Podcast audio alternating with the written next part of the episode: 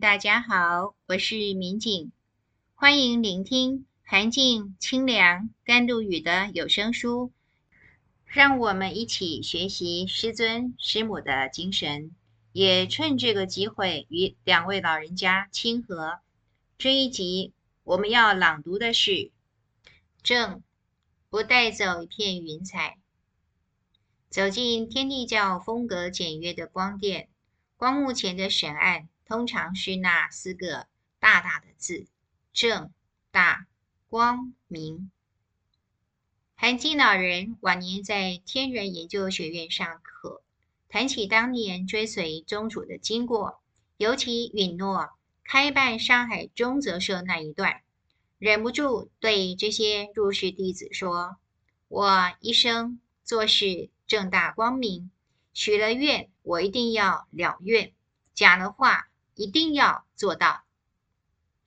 老人家以信作为正大光明的实践，既然应允宗主在先，随即见及履机在后，积极展开上海宗哲社的筹办。他登门造访声望极佳的王震与王小赖两位先生，拍着胸脯保证。全力承担，对方只需挂名就好。今天看来可能是给足对方甜头，可是换位思考，筹办宗哲社这等大事，愿意点头同意挂名，可不是料准了用这个功德去换取日后的天爵，而是看重韩静老人即使身在染缸般的官场。依然正大光明的品格，再有韩静老人当时就坦白告知为什么要成立宗哲社的初衷。有幸在南京遇见高人，授传念子大师有意以二十个字教化人心。南京宗哲社成立在即，他发愿在上海普化，恳请二老登高一呼。二老给的答案雷同，没问题，把申请表拿来，随时都乐意签名。拜三位发起人正大光明的形象，上海宗哲社成立大会当天，全国最大的两家报纸《申报》以及《新闻报》大幅报道宗哲社的名气，立时在全国打响。涵静老人把官场的政治作风带进来台后主持的《自立晚报》，套用韦生先生的说法，韩进老人奉行的正是新闻工作先行者张继鸾的四不精神：不党、不卖、不私、不盲。张继鸾先生一九二六年复刊《大公报》时，就公开主张以四不。为圭臬，不党，一秉大是大非，利于国家者拥护之，危害国家者纠弹之；不卖，买卖的卖，言论独立，不以媒体做筹码，也不接受任何政治资源的补助；不私，自私的私，秉公为大众喉舌，绝不图一己之私；不盲，盲目的盲。张继鸾从对立面做出解释，随声附和是为盲从，一知半解是为盲信，感情冲动不是强求是为盲动，平底激烈昧于事实是为盲争。涵静老人在四不之前也曾经自云是三不老人，典故出自孟子对大丈夫的定义。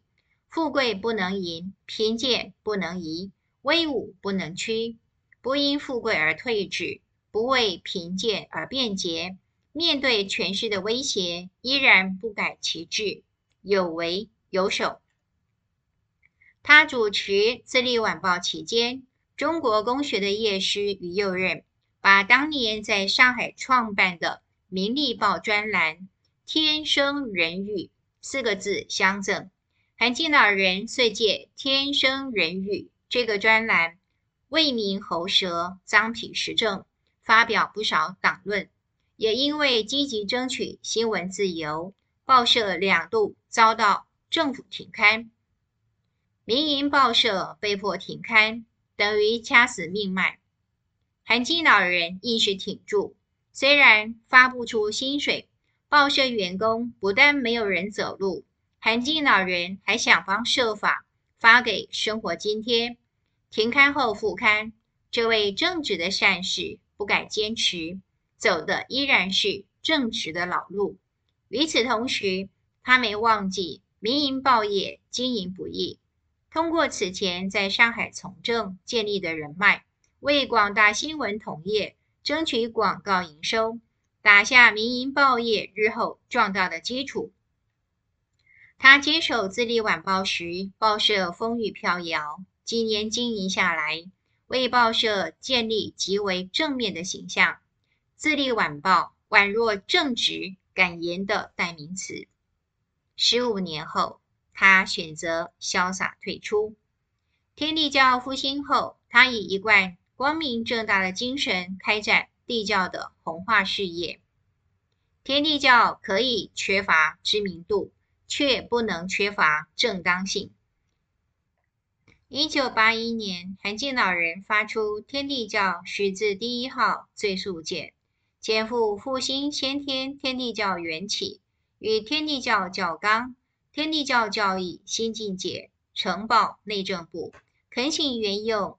轩辕教及天德教成立，准予公开活动。第二年的二月十五日，天地教收到内政部长林洋港函复，同意公开传播。对韩静老人来说，这还只是第一步。历来宗教传播经常败在少数不孝之徒，乘机敛财敛色。韩静老人于是，在同年的三月十九日，申请财团法人，希望让一切财务透明化。天地教的正大光明，究竟只是嘴上嚷嚷，做做样子呢，还是照实奉行？曾经出任淡江大学战略研究所所长的维生先生，有学生在调查局任职。曾受命调查天地教的资产，这位先生几经明察暗访，很感慨地对维生先生表示：“没想到天地教如此正大光明，说是一套，做还是同一套。所有的财务透明化，不见半点捐款跑进私人口袋。”把这位先生的感慨与韩金老人一生的行事为人整合。大概就不难理解，为什么一代宗师在有形人间的个人遗产会挂零。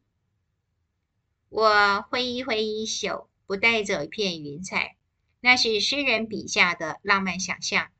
对于一代宗师，却是抱持不求个人福报思想，生死已知的生命实践。